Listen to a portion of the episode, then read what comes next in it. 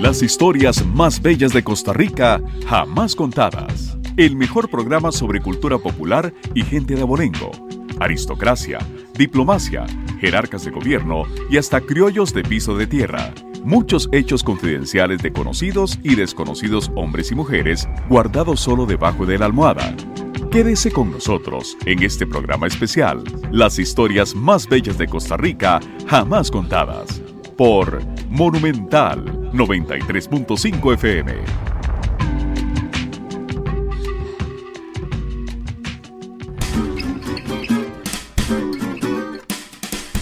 De las historias más bellas jamás contadas, solo a un presidente de Costa Rica intentaron asesinarlo a balazos. En toda la historia de Costa Rica, a muchos presidentes de la República les montaron golpes de Estado. Varios sufrieron graves amenazas. Algunos hasta fueron a parar a la cárcel momentáneamente mientras los expulsaban del país. Otros permanecieron detenidos por diferentes asuntos.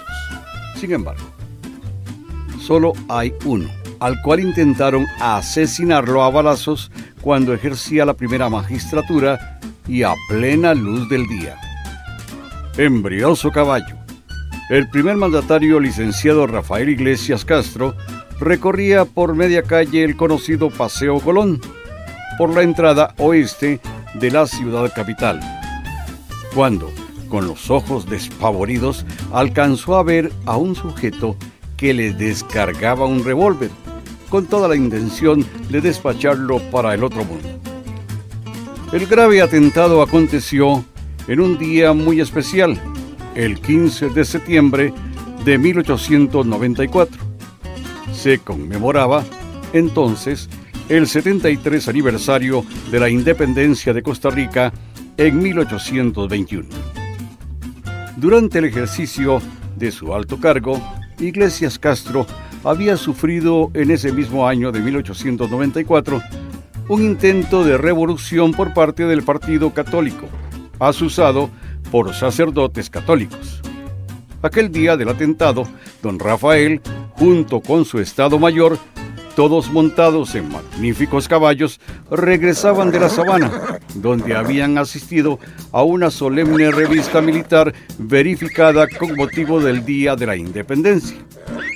De pronto, cuando pasaban a lo largo del Paseo Colón, un hombre se paró en media calle y gritó, ¡Viva el segundo designado, don Carlos Durán, presidente de la República! De inmediato, sacó un revólver y comenzó a disparar sobre la humanidad del mandatario Iglesias Castro, quien salvó la vida de milagro merced a que ninguna de las balas impactó en su cuerpo y gracias a que el ministro de Guerra, general don Juan Bautista Quirós, atravesó su caballo frente al presidente para protegerlo con su cuerpo y con aves. Los disparos tampoco impactaron al general Quirós, dichosamente. El militar espolió su bestia y lo lanzó sobre el agresor, el cual rodó por el suelo, fue detenido y desarmado gran pánico aconteció entre la comitiva de los miembros del Estado Mayor, mientras los caballos asustados por los disparos relinchaban y pateaban el camino. Además, la gente que regresaba de la parada militar y que caminaba por la acera se desplazó rápidamente, tratando de esconderse en cualquier lugar para evitar que los alcanzaran las balas. Los gritos y llantos no se hicieron esperar en aquel momento tan difícil entre mujeres y niños. Nicanor Araya Corrales se llamó el primer costarricense que atentó abiertamente contra la vida de un mandatario de Costa Rica, a plena luz del día y delante de muchas personas, desde distinguidos ministros de Estado hasta humildes campesinos, quienes con los ojos muy abiertos no daban crédito a lo que acababan de ver un intento de magnicidio. Don Rafael Iglesias, tan pronto terminaba de reponerse del gran susto, ordenó una intensa operación para tratar de desenmascarar a todos los que estuvieran involucrados en la conspiración para matarlo. En sus oídos resonaba una y otra vez aquel ¡Viva el segundo designado, don Carlos Durán! Que Nicanor Araya Corrales había lanzado a favor del doctor Carlos Durán, instantes antes de descargarle los tiros. En el propio Paseo Colón, las autoridades procedieron también a detener a nueve costarricenses, quienes portaban armas en el momento del atentado. La represión fue tan intensa que en las próximas horas las autoridades arrestaron a muchas personas, ya que el gobierno aseguró que con intento de asesinato había descubierto un plan revolucionario.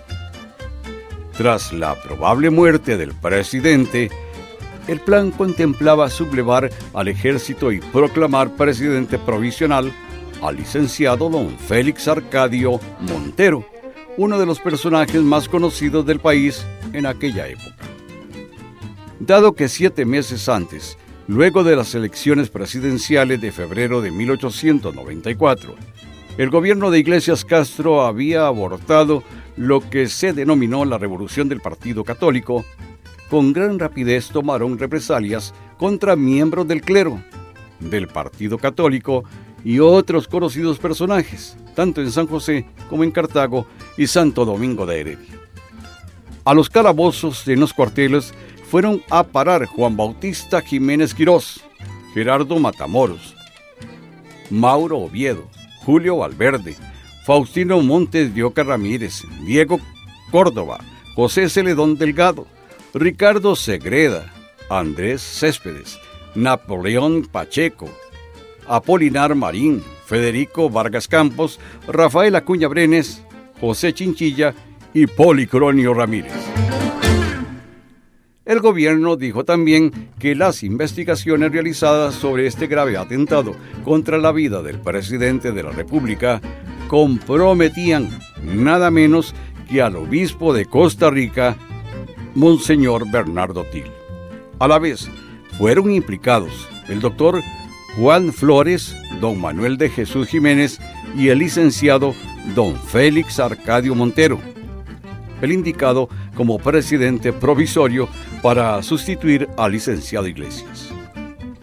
El gobierno hizo recaer toda la culpabilidad del atentado sobre don Félix Arcadio. Después de permanecer varios meses en prisión, don Félix fue expulsado de Costa Rica y nunca más regresó. Por su parte, a Nicanor Araya Corrales por apretar el gatillo contra el presidente, lo condenaron a prisión. Sin embargo, tiempo después le conmutaron la pena por confinamiento y no volvió a San José. Siete meses antes del atentado, en febrero de 1894, hace aproximadamente 117 años, había estallado lo que se llamó la Revolución del Partido Católico. En los comicios de febrero de 1894 participó una agrupación política netamente clerical, llamada el Partido Unión Católica. Esta agrupación postuló como candidato a la presidencia al licenciado don José Gregorio Trejos, conocido patricio vecino de Heredia. Unión Católica obtuvo el mayor número de votos, pero no la mayoría absoluta dado que a este partido clerical le anularon votos. Sus componentes decidieron lanzar una revuelta armada.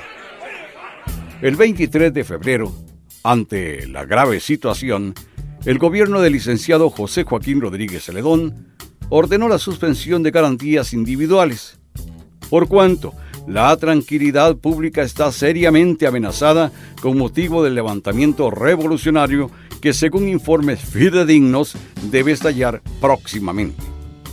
Aquel mismo 23 de febrero, el cura párroco de Grecia, presbítero Victoriano Mayorga, con un grupo de feligreses se levantaron en armas y arrestaron al jefe político, al alcalde y al telegrafista de ese pueblo. Además, los partidarios griegos de Unión Católica lograron apoderarse de las armas del gobierno que tenía el jefe político. En el cementerio de Grecia se atrincheraron para hacer frente a las tropas que acudieron desde la ciudad de Alajuela, bajo las órdenes del comandante Aymerich, para acabar con la subversión. Tras el combate, alzaron los cadáveres de Miguel Barrantes, Antolín Villalta y Sotero Vega. Muchas otras personas quedaron heridas, mientras el principal implicado, el cura Mayorga, salió huyendo del cementerio, pero poco después fue capturado.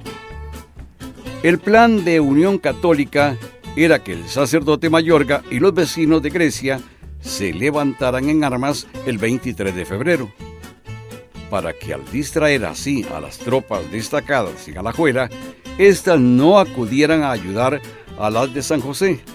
Al día siguiente, el 24 de febrero, debía estallar el movimiento bélico. Durante la noche del 23 de febrero, también acontecieron levantamientos en San Antonio de Belén, Pacaca, Atenas y otros pueblos. Actuando con rapidez, el gobierno procedió a abortar el movimiento armado y a capturar a los cabecillas revolucionarios, incluyendo al candidato presidencial don José Gregorio Trejos. La mayoría de los capturados argumentaron que se unieron a esa revolución porque fueron enterados de que el gobierno iba a expulsar al obispo Bernardo Til, al candidato don José Gregorio y a varios sacerdotes católicos. El historiador costarricense don Rafael Obregón Loría, en su extraordinario libro Conflictos Militares y Hechos Políticos de Costa Rica, dice también que el gobierno, en el diario oficial La Gaceta, publicó que había develado el movimiento preparado por audaces aventureros que, sobre pretexto de religión, han querido envolver al pueblo para sacrificarlo. La intentona, agregó el gobierno, la habían planeado en oscuros conciliábulos, hombres que hablaban en nombre de Jesús. De inmediato, el licenciado don Alejandro Castro Carrillo, auditor de guerra, decretó la encarcelación de los siguientes seis presbíteros. Luis Hidalgo, Juan de Dios Trejos, Victoriano Mayorga, José Peñeiro, Víctor de Grave, extranjero, y Francisco Acosta.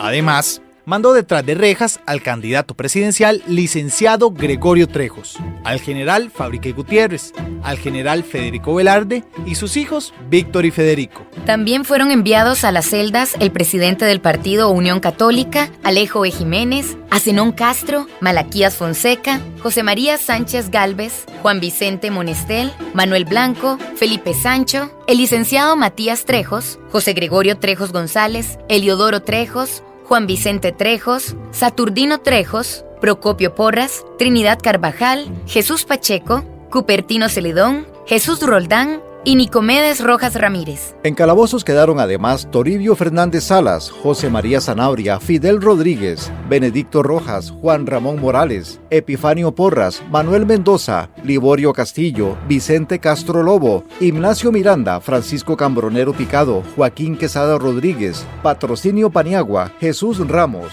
Alonso Zamora, Juan Antonio Castro y Evaristo Castro. Asimismo quedaron en prisión un nombre muy conocido, Cloromiro Picado, Buenaventura Leandro, Martín Gómez, Expetación Reyes, Pedro Acuña, Abundio Tarola, Antonio Ibarra, Luis Rodríguez, Jacinto Salazar Hernández, Joaquín María Flores, Anselmo Corrales, Zacarías Guerrero, Rafael Huertas, Vicente Rodríguez Naranjo, Wesenslavo Torres, Miguel Castro, Luis Rodríguez, Juan José Rodríguez y Carlos Castillo. Dos meses después del intento armado católico, el 30 de abril de 1894, en un gesto magnánimo, el presidente de la República indultó a todos los comprometidos, argumentando que habían procedido arrastrados por el sentimiento religioso hábilmente explotado. Del indulto solo quedaron exceptuados el presbítero de Grecia Victoriano Mayorga, quien fue confinado en Nicoya, y el presbítero Víctor de Greve, quien por ser extranjero fue expulsado de Costa Rica. Finalmente, en las elecciones de 1894, resultó electo don Rafael Iglesias Castro, quien cuatro años antes, en 1890, había participado en política por primera vez en su vida, durante la tempestuosa campaña en la que resultó electo el licenciado José Joaquín Rodríguez Celedón. Tres años después de haber ocupado Rodríguez la silla presidencial, Iglesias Castro se casó con la hija del mandatario, la señorita Manuela Rodríguez Alvarado. Para entonces, Iglesias ya había sido designado por su suegro como ministro de Guerra y Marina y ministro de Hacienda y Comercio.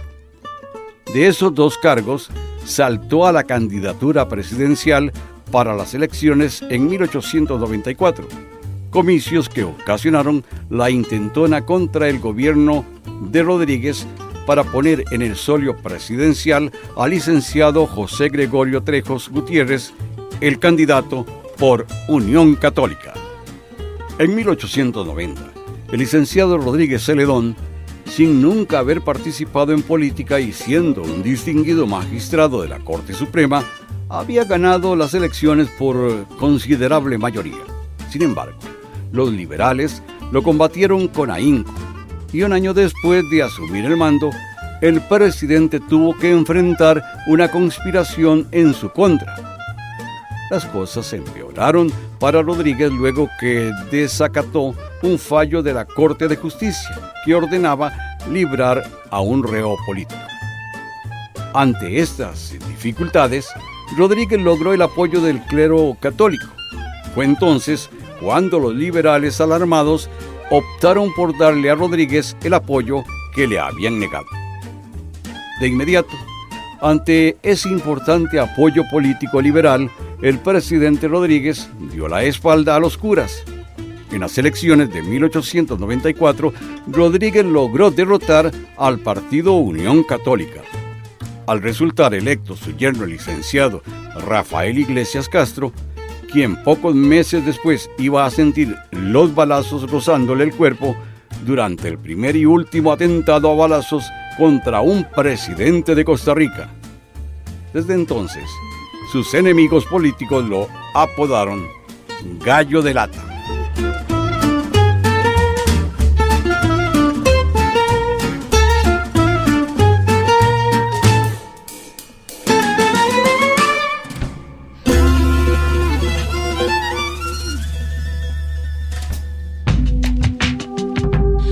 Las historias más bellas de Costa Rica, jamás contadas.